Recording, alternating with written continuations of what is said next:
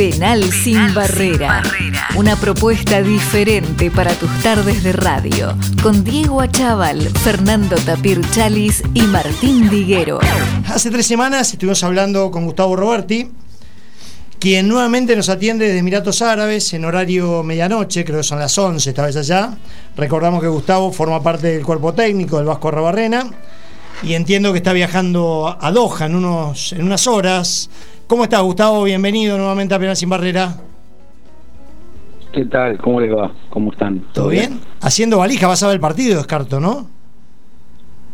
Sí, sí, sí. Estoy yendo ahora eh, a las 3.55 de la mañana, así que como salgo de un aeropuerto, del segundo aeropuerto de acá de Dubái, eh, me queda como 45 minutos, así que salgo a las 12 de acá, más o menos en sí, 12, 12 y cuarto, en una hora me voy.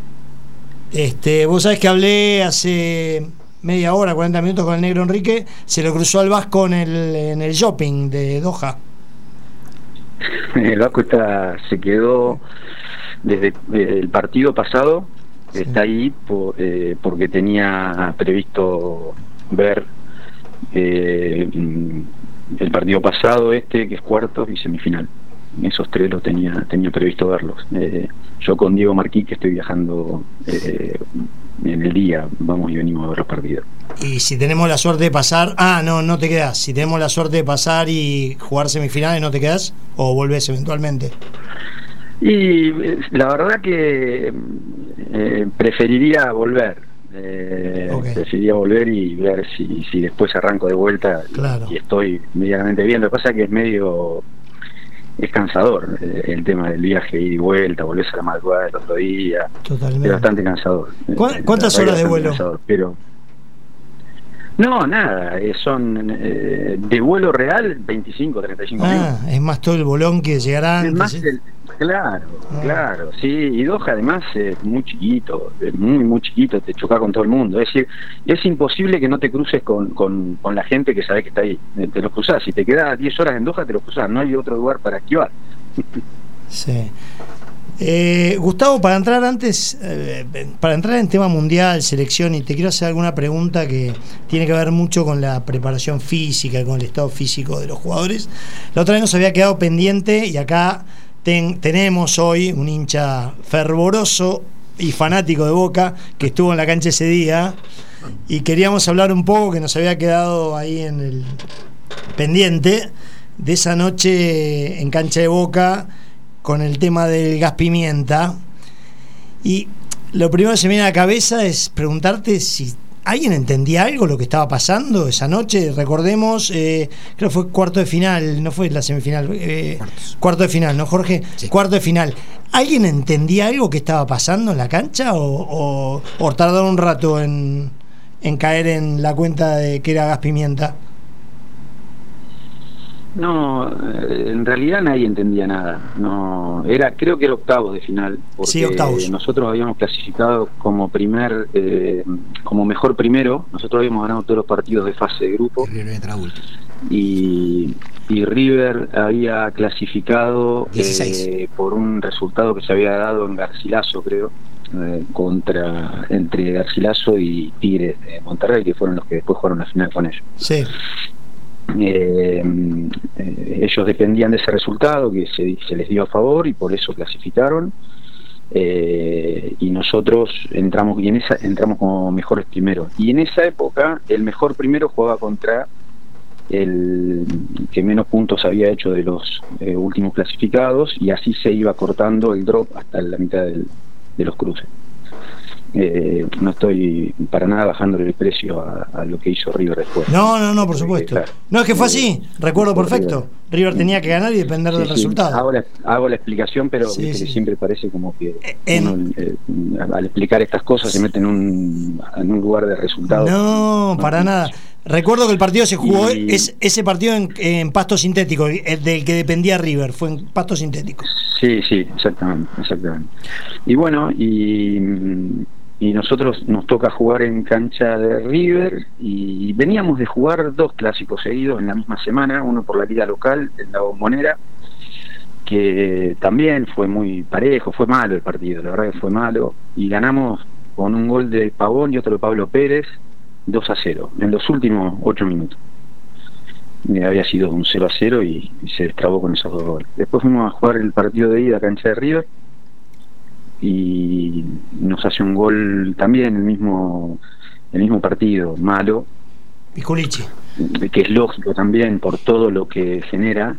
Y lo hace no no lo hace Sánchez de penal. Ah Sánchez de penal tenés razón. Lea Marín sí Lea Marina hace un penal también faltando ocho minutos una cosa así y, y Sánchez hace el gol de penal.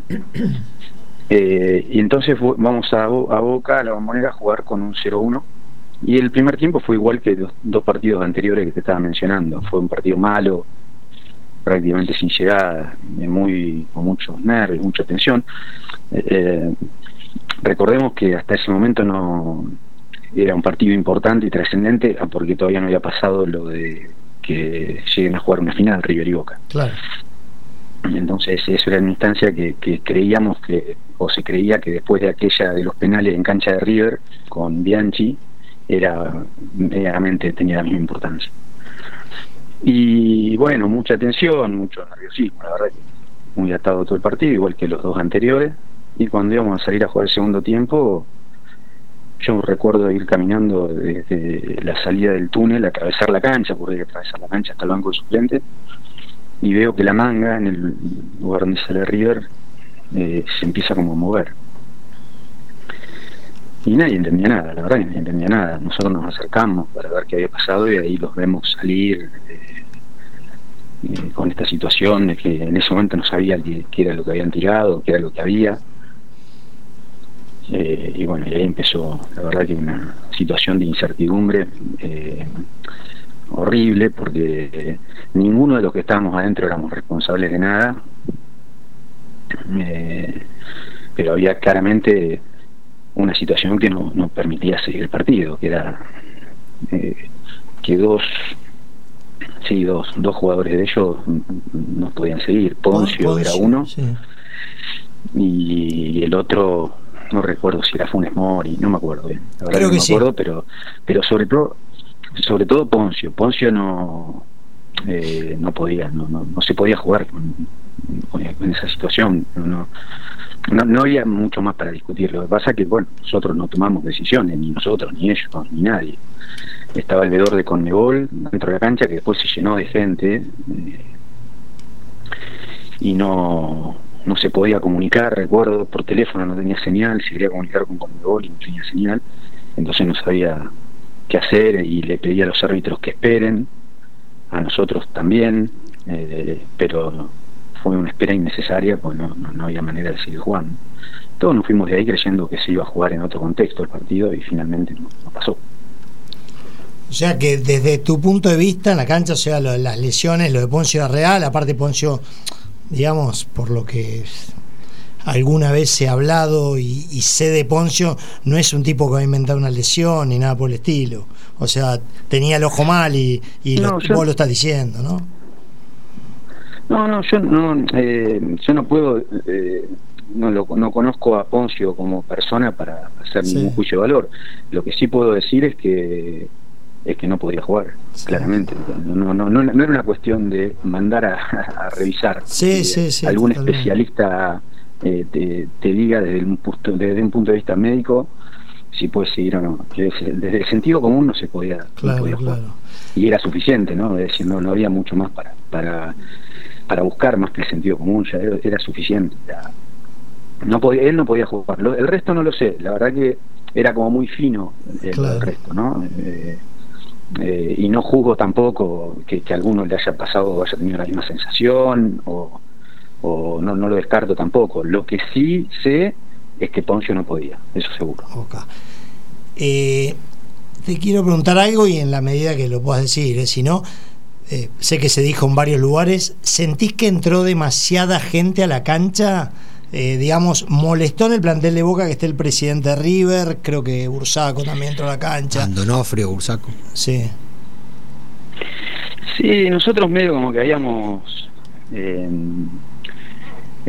yo no recuerdo si esto fue que una conversación entre, entre nosotros, pero, la, pero la verdad no lo recuerdo. Lo que sí eh, tengo el recuerdo es de eh, que no convenía, todos sabíamos que no convenía que entren dirigentes o, u otras personas adentro del campo que no sean los que tienen que decidir qué iba a pasar, ¿no? Porque para Boca era muy fácil que entre dirigentes porque éramos locales. Por supuesto y, la realidad es que nosotros eh, intentamos que no que eso no suceda.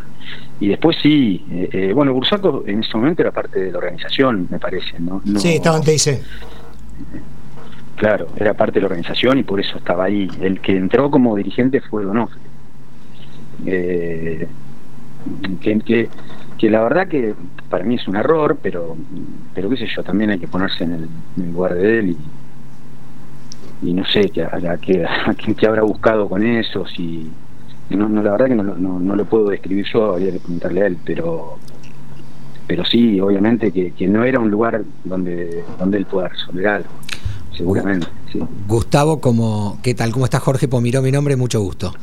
Eh, estaba, yo estaba ahí en la, en la cancha eh, esa noche y, y, había sido invitado a, al palco de, de Boca. Eh, yo tengo con mis hijos tres abonos en la platea baja y mis tres hijos estaban, eh, estaban en ese momento ahí y yo estaba solo en el palco y la verdad que fue todo un momento de incertidumbre infernal que nadie entendía nada porque la verdad que la cancha explotaba, estaba repleta y, y, más allá de tal cual dijiste, el partido había sido el primer tiempo muy trabado, muy malo, como que River había entregado la pelota y se había quedado esperando a ver qué podía hacer Boca, ¿no? Esperándolo bastante. Pero la sensación era de toda la gente de mucha esperanza para, para encarar el segundo tiempo y, y tratar de, dar vuelta al partido. Y de repente apareció esta situación que nadie entendía nada, la verdad que nosotros tampoco entendíamos nada. ¿Y qué lectura si es que tenés alguna lectura, podés hacer vos de cómo puede ser que en, un, en una situación con tanta gente actuando, eh, obviamente apasionadamente, como en todo superclásico, pero, pero muy correctamente, eh, ocurriera algo tan disparatado como esto, ¿no? ¿Tenían alguna lectura ustedes con el Vasco de, del porqué de esta situación, más allá de que uno esperaba como vos dijiste al principio, que el partido se siguiera jugando este, lo que faltaba en otra oportunidad eh, y cuando obviamente los jugadores de River estuvieran en condiciones de hacerlo. Pero, ¿hicieron alguna lectura en algún momento después? ¿Entendió el porqué? Vos te referís al porqué de lo que sucedió, de esto sí, y eso, ¿no? no a lo deportivo, ¿no? Exactamente. Eh, no, la verdad que nosotros eh, aunque, aunque hayamos intentado, de alguna manera, con nosotros después de ahí eh, fuimos eh, al hotel otra vez y quedamos concentrados a la espera de una solución. Eh, sobre todo pensando siempre, por, sobre todo por los antecedentes inmediatos. Había un antecedente eh, de Tigre con San Pablo en la final de la Sudamericana, que también había sido, había habido un conflicto en el entretiempo. Y, y bueno, y al, y al final del partido lo dieron por terminado y, y le dieron el, lo, lo, otorgaron, lo designaron campeón a San Pablo sin haber jugado el segundo tiempo, pero todo en el momento, es decir, se resolvió en ese momento. Sí. Hasta ahí todos los partidos eh, que se suspendían por X motivo se volvían a jugar, sobre todo cuando se suspendían por cuestiones ajenas al, a los deportistas, en este caso a los futbolistas. Sí. Eh, entonces, nosotros lo que pensamos era, bueno, si, eh, si se rigen bajo las mismas condiciones que aquel partido de Tigre y San Pablo, nos deberían haber dicho en ese mismo momento que eh, ya el partido estaba terminado y que los puntos, la clasificación era de River. Como eso no sucedió, eh, nosotros fuimos a concentrar pensando que era la otra opción, porque no encontramos un, en el medio nada, por, lo menos ningún antecedente, que se haya suspendido y que horas más tarde o un día después o dos días después eh, este, otorguen el partido ganado a uno de los dos equipos. Entonces fuimos a concentrar y cuando el otro día fuimos a entrenar, nos fuimos muy tarde, me acuerdo de la, de la bombonera, fuimos muy muy tarde. Sí, todos. Fuimos a entrenar a... Sí, sí, sí, fue un, espanto. un desastre eso. Y, y bueno, y, aparte eh, nos fuimos tarde todos y asumiendo un riesgo que era innecesario también, porque la gente estaba nerviosa, nadie entendía qué pasaba. El que el que diga eh, de los que estaban adentro que sabía lo que estaba pasando, miente. Exactamente. sí, no se entendía nada. Porque nadie sabía. No, ni River ni nosotros, porque yo he hablado con, estando ahí adentro, he hablado con gente de River, con la cual me llevo muy bien, y he hablado y nadie entendía nada, ni nosotros ni ellos. Y, y bueno, y, no me acuerdo cuándo fue que, eh, bueno, ellos eh, creo que ellos fueron a Paraguay, viajaron esa misma madrugada en un avión privado, hablo de los dirigentes de River, ¿no? Sí. Y, y nos enteramos más tarde, al otro día, a la tarde, que ya estaba resuelto, y que bueno, que habían pasado ellos.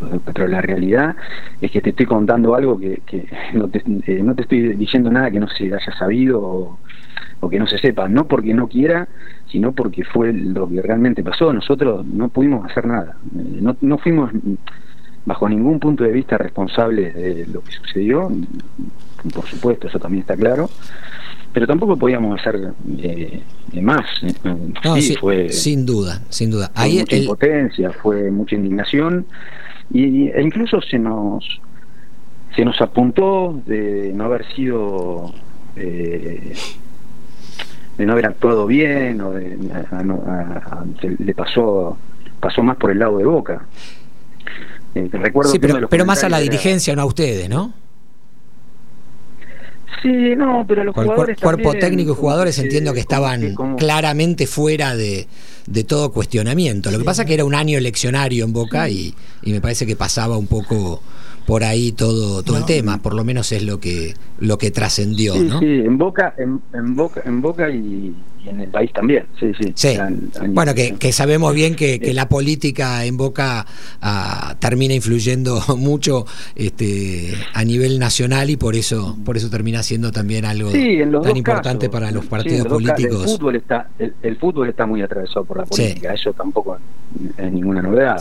Eh, pero pero la realidad es que a nosotros por ejemplo nos han dicho que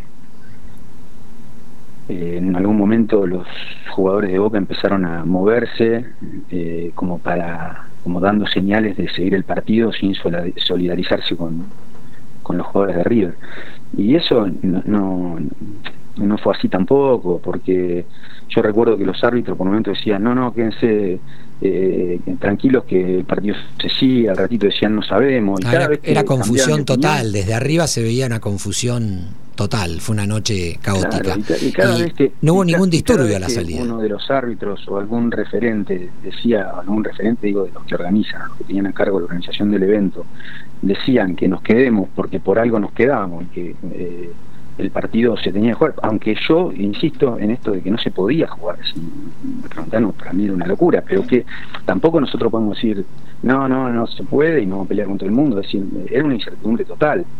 Y cada vez que se corría eh, esa bola de que se podía seguir jugando, los, jugadores por casi naturalmente empiezan a moverse, ¿no? Eh, y, lo, y no es algo que pensado, no es algo estratégico, no, no mover así le metemos presión para que se juegue, porque, no, no, no existe esa posibilidad de que porque estén trotando o elongando el partido, ah, como están elongando, vamos a jugar. No, no, existe eso, no, no pasa en el fútbol, eso no es real. Y, y bueno, y fue, una, fue una noche tristísima, de mucha incertidumbre para todos y, y, y, bueno, y quedamos marcados, me parece injustamente, pero, pero bueno, así es la cosa, así fue. Gustavo Tapir, soy, ¿cómo te va? ¿Qué tal, Tapir? ¿Cómo estás? Muy bien, ¿y vos? Pregunta, dentro de todo el dramatismo que se vivió en ese y la incertidumbre que se vivió, ¿hubo alguna situación risueña que puedas contar? Hay un mito urbano sobre un jugador de Boca que estaba manteniendo una conversación bastante graciosa con alguien. no, bueno, eh, un poco les conté, un poco les contaba recién que el, el veedor de Conmebol no, no tenía señal y no se podía comunicar con Conmebol para tomar la decisión final, ¿no? Eh, o para saber qué hacer. Eh, y yo recuerdo eh,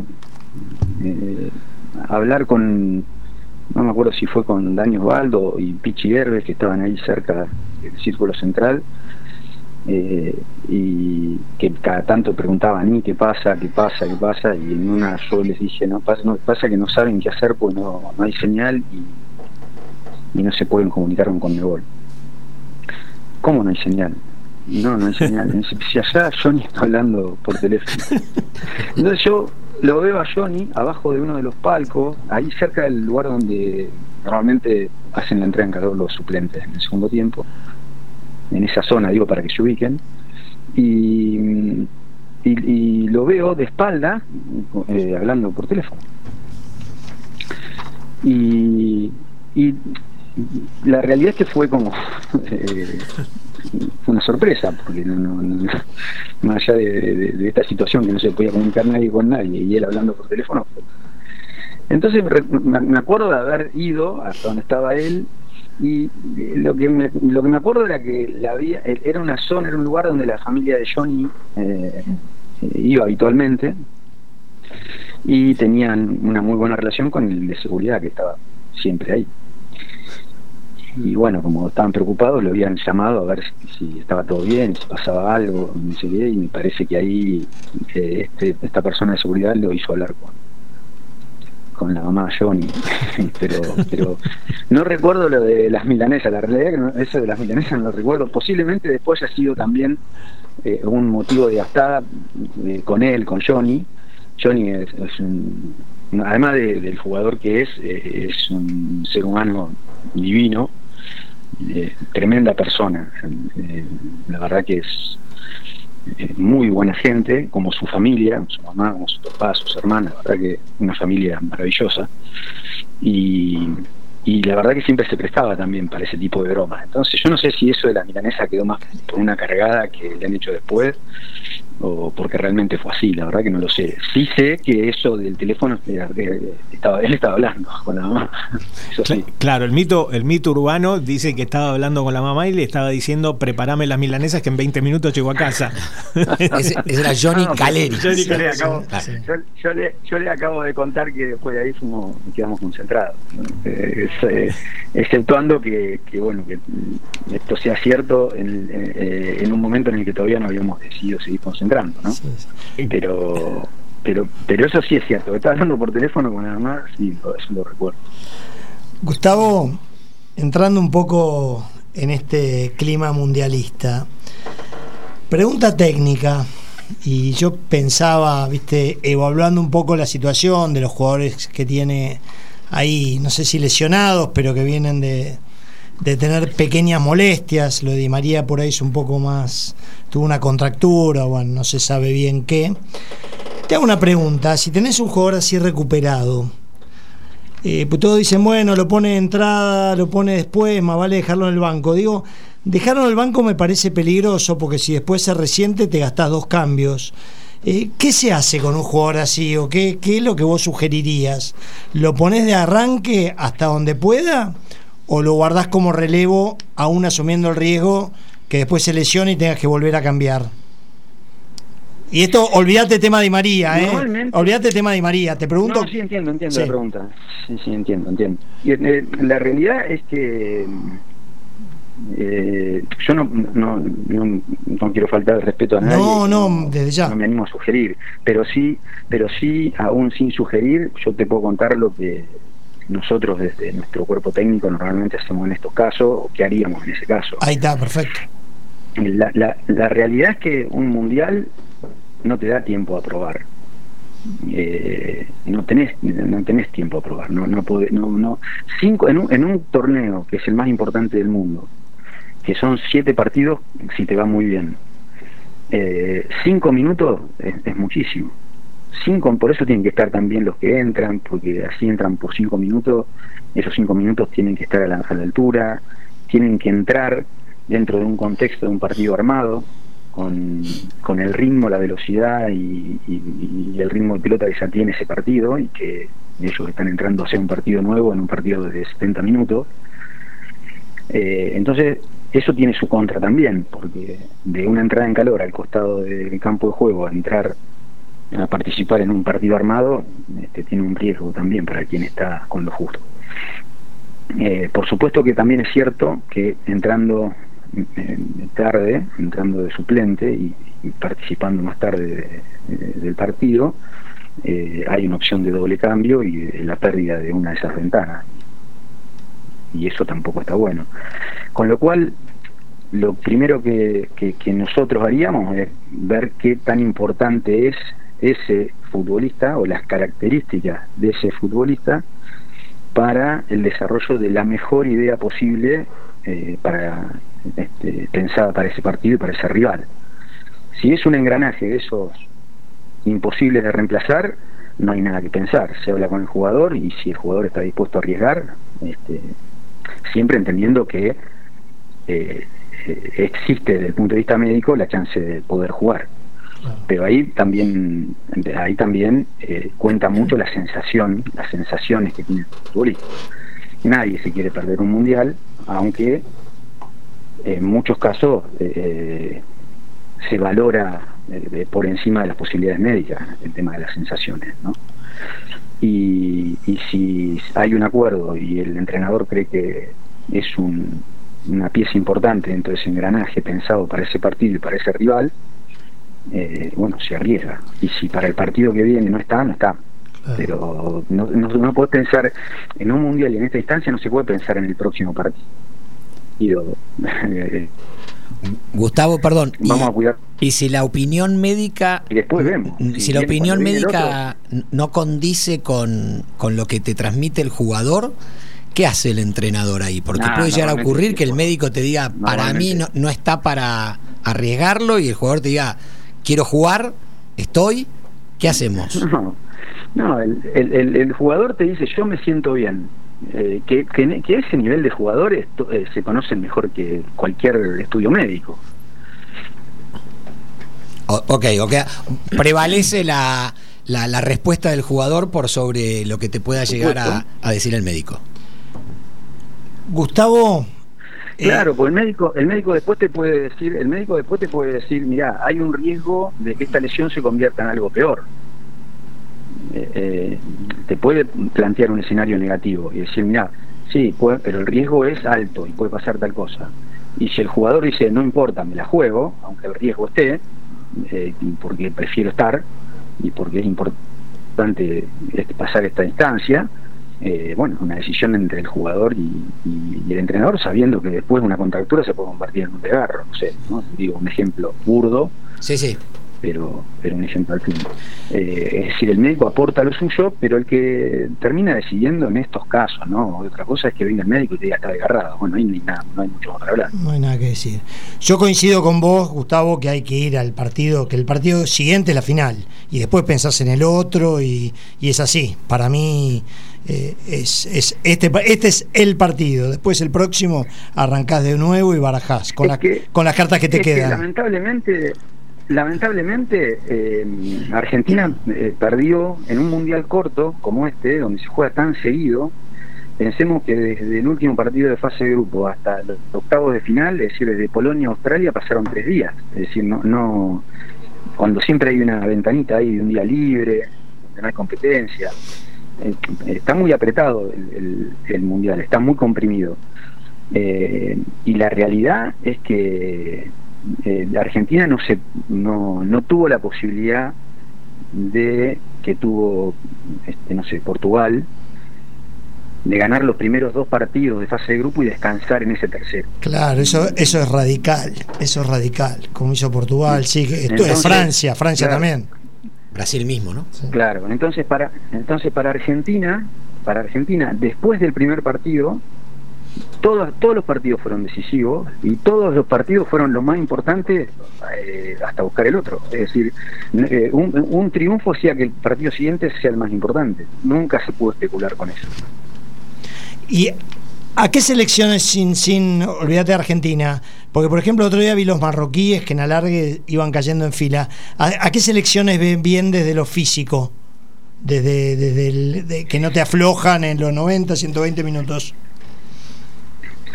Y eh, la realidad es que hay, hay, yo lo que Francia está bien, porque ya los que no tenían que estar ya no están, desde el arranque fueron cinco menos. Yo a Francia la veo compacto, lo veo, compactado, lo veo muy bien. Un equipo que como contundente, como está bien cerrado, como que eh, tiene características que son muy de esa selección y además están defendiendo el, título, que no es poca cosa, ¿no? Es el mejor, el mejor jugador que tiene en la defensa del título. Eh, y Inglaterra lo veo también bien, pero después está Brasil que no gastan un, no, gastan una energía en, ningún gesto eh, y te ganan los partidos caminando. Como, como pasa casi siempre. Brasil cuando pierde no pierde por cuestiones físicas y cuando gana tampoco gana por cuestiones físicas. Y, y, bueno, es una característica de ellos y es siempre muy respetada, ¿no? Y la verdad que me miedo cuando lo juega. Y Gustavo, sacando a las estrellas, ¿qué, qué jugador te sorprendió? Ya sea de los jóvenes o de, de, los que ya son uno un poco más grandes y que ya han tenido otros mundiales. A mí, para mí el que, el que está en un nivel que nadie entendió que iba a estar y muy, muy consolidado además es McAllister, sin ninguna duda. ¿Lo, tuviste a McAllister? No, llegó más tarde, ¿no es cierto? No, no, no, llegó más tarde. Llegó más tarde, llegó, más tarde llegó después de nosotros. Pero la realidad es que, primero que juega en la mejor liga del mundo, y eso ya tiene un plus. Y, además juega. Y la viene rompiendo hace rato. y en una posición que no es la de él. Le descubrieron la posición. Y en una parecida a la que sí, es, uno de esos jugadores, es uno de esos jugadores que vos los ves eh, y, que, eh, que, y que la primera característica que tienen, más allá de todas las que eh, le permitieron llegar al lugar donde está, muy merecido por supuesto, es, es la inteligencia que tiene. Mm. tácticamente es ordenado, ordena a los compañeros. Y juega fácil, ¿no? es como que hace la fácil, hace la, la que hay que hacer, la que uno ve desde afuera y no, y no inventa. No es, no, rompase, no es rompase no pase y juega y juega al lado de Messi que, no es poca cosa. Eh, eh, es como es como que en algún punto si vos no tenés una determinada personalidad como la tiene también eh, Enzo Fernández no que es un chico y que está asumiendo un protagonismo que a todos nos llamó la atención desde el punto de vista de la personalidad. Pero la realidad es que más allá de ese eh, atisbo que genera que, que, que produce eh, Enzo Fernández, eh, la, realidad de McAllister eh, es, tremenda. Y yo no, estoy hablando de... no estoy describiendo a McAllister porque lo conozca o porque tengo una relación, ni mucho menos. no lo conozco, no tengo relación con él y nunca cruzamos una palabra, pero mm, la verdad que es tremendo. A mí me sorprende todo el tiempo, todo el tiempo. me, es una sorpresa muy, muy grata, la verdad, muy grata. ¿Y de los otros países? Y de los otros países, hay, yo, yo veo que los otros países, las otras selecciones, es decir, Mbappé no es una sorpresa, lo que veo es que está eh, están todos como muy muy muy trabajados, muy muy desde la idea del colectivo. Mm. que, que también de hecho de hecho Portugal era muy dependiente de Cristiano Ronaldo y el jugador que lo reemplazó, ahora no recuerdo el nombre, pero que lo reemplazó de 21 años, eh, le gastaron 20 minutos para hacer un gol, con toda la presión que eso genera. Gonzalo Ramos. Eh, y creo que hizo y creo que hizo tres goles, ¿no? En el partido este, en el último que hicieron. Sí, el único jugador hasta ahora que hizo eso, tres goles. Bueno, y el chico y el chico entró a reemplazar a Cristiano Ronaldo. Eso habla claramente del funcionamiento colectivo por encima de la individualidad. Y yo creo que lo, yo creo que el riesgo de la selección de, Argentina es, eh, es ese, de encontrarse rivales que tienen muy aprendido el libreto del objetivo, como Holanda ahora, como Países Bajos, bueno, como se denominan ahora.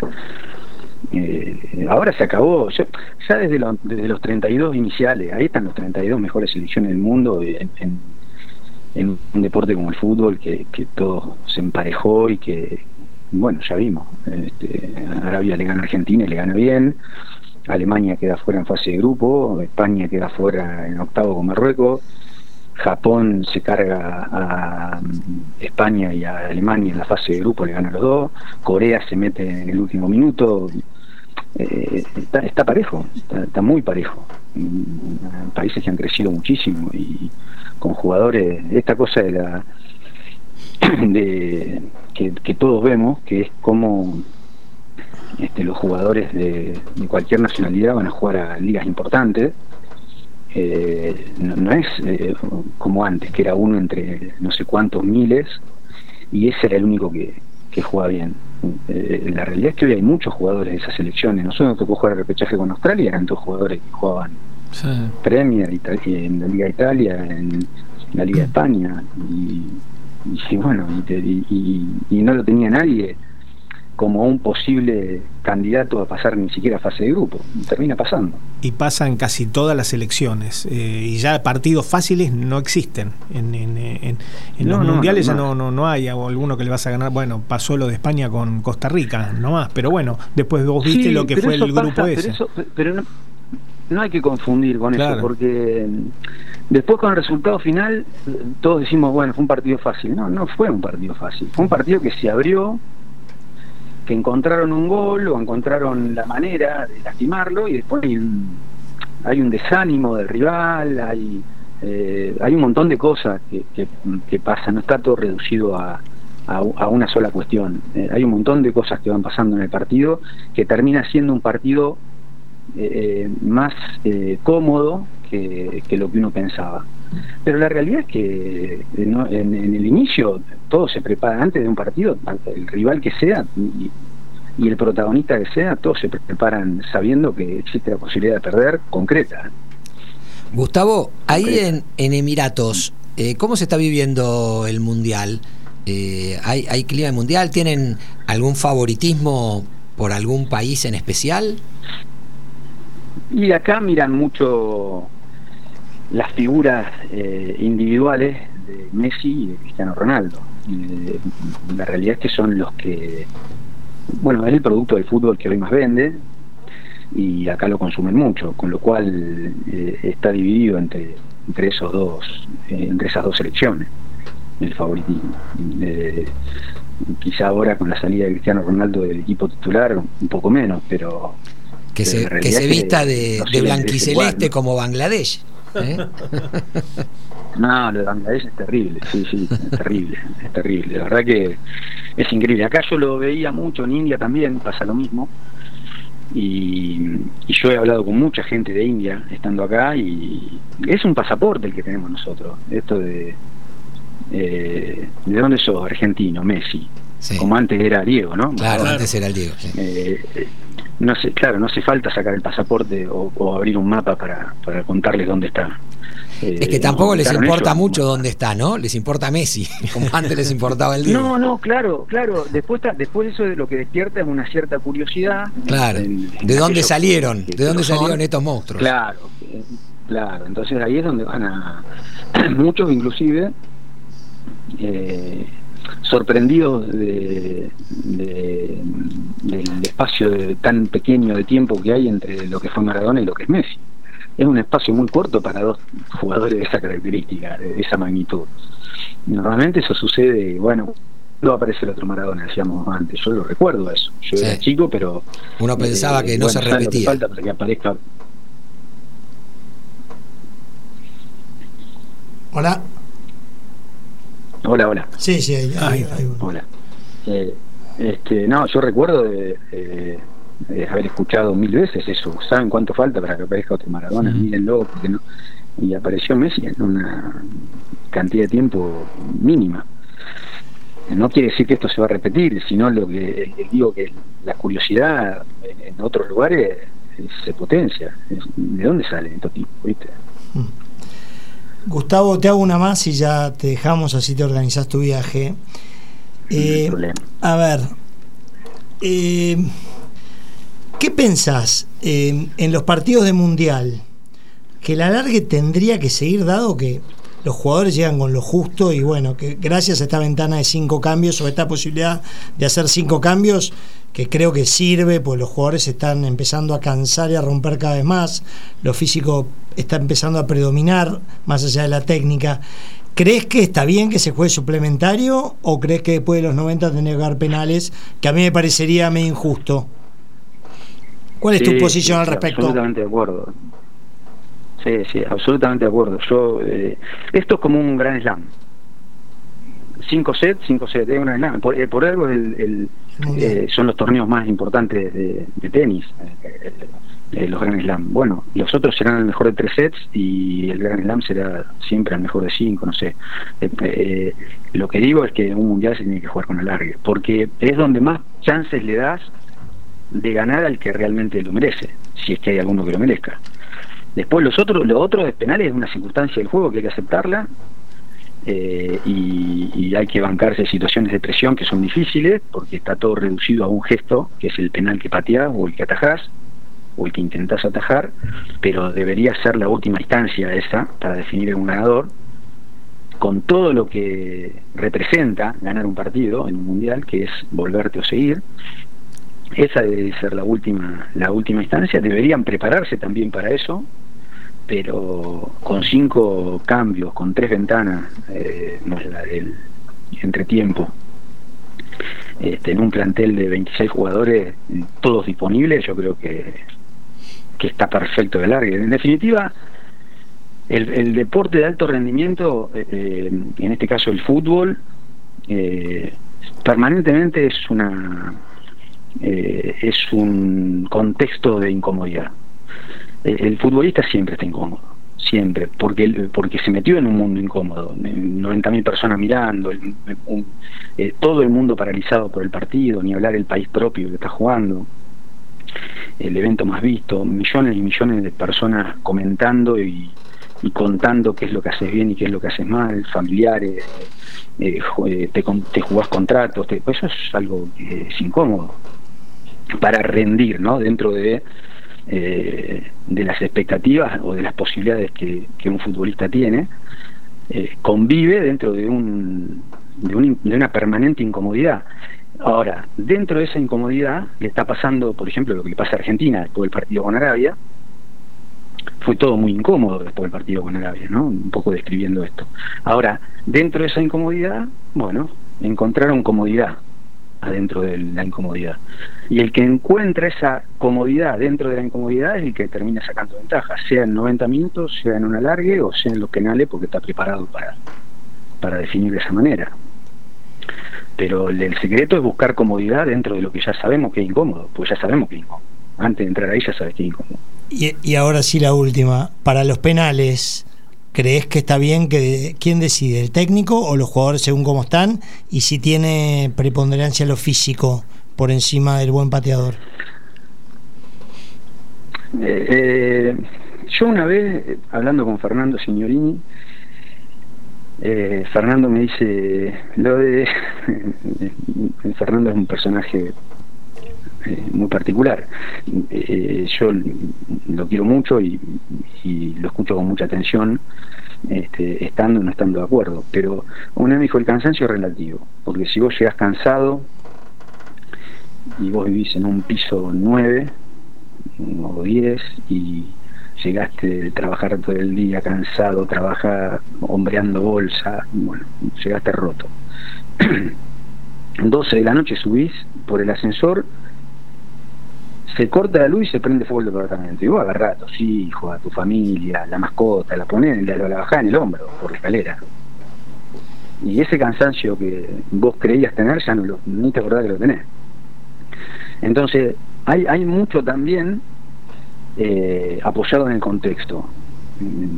Es un cansancio que está apoyado en el contexto, que si te permite bajar un cambio para entender que estás cansado, bueno, empezás a sentir más el cansancio. Ahora, dentro de un contexto en el que eh, cada vez eh, el zapato aprieta más, bueno, ahí ya no sentís tanto el cansancio. Y hay jugadores que aún cansados te piden patear y a mí me da seguridad el que viene y te pide patear. Total. Aunque esté cansado. Eh, si, si yo después, está como el otro día, dijo Luis Enrique, los primeros tres los había elegido él. Ah, y que después el resto lo había dejado eh, elegir a los a los demás jugadores. Es un, un buen reconocimiento el que hace Enrique, porque dice, yo elegí los tres primeros. Y, es un, un, buen mea culpa, ¿no? claro, claro. Además, lo, primero que decidiría es no solamente no elegir a los míos, sino que cambiar el arquero de ellos. Claro. Atarle las manos, por lo menos. claro, claro, así que pudiese decidir algo, dijo, pero claramente me equivoqué en la decisión porque les metió presión, evidentemente, él, él asumía que le había eh, que había influido negativamente, metiéndole presión por la personalidad que él tiene y que él impone. Yo creo que eh, algunas veces te sale bien y otras te sale mal, pero siempre siempre va a estar atado al resultado. si vos decidís quiénes van a patear y después erran, te vas a arrepentir de haber sido vos. Y si convierten y terminan ganando el partido, sí que bien que estuve. Diario del lunes. Exacto. Claro, eso es, inevitable salir de ahí. es imposible, es imposible. Entonces, antes que eso suceda, yo creo que, eh, insisto en lo mismo que hablábamos antes de las lesiones, ¿viste? Esta cosa de la sensación del futbolista cuando el futbolista está y está convencido y viste y, lo ves que, viste que le, tiene una cosa un aura que, que, por lo menos te genera lo único que puedes tener en ese momento que es la sensación de seguridad. Totalmente. Gustavo bueno tenemos que cerrar. Te deseo muy buen viaje esperemos que tengas que volver para semifinal y bueno, arriba Argentina y que lo disfruten mucho por sobre todas las cosas. ¿eh? Bueno, bueno, muchísimas gracias, muchísimas gracias y un saludo grande ahí a todos. Penal sin barrera, una propuesta diferente para tus tardes de radio, con Diego Achával, Fernando Tapir Chalis y Martín Diguero.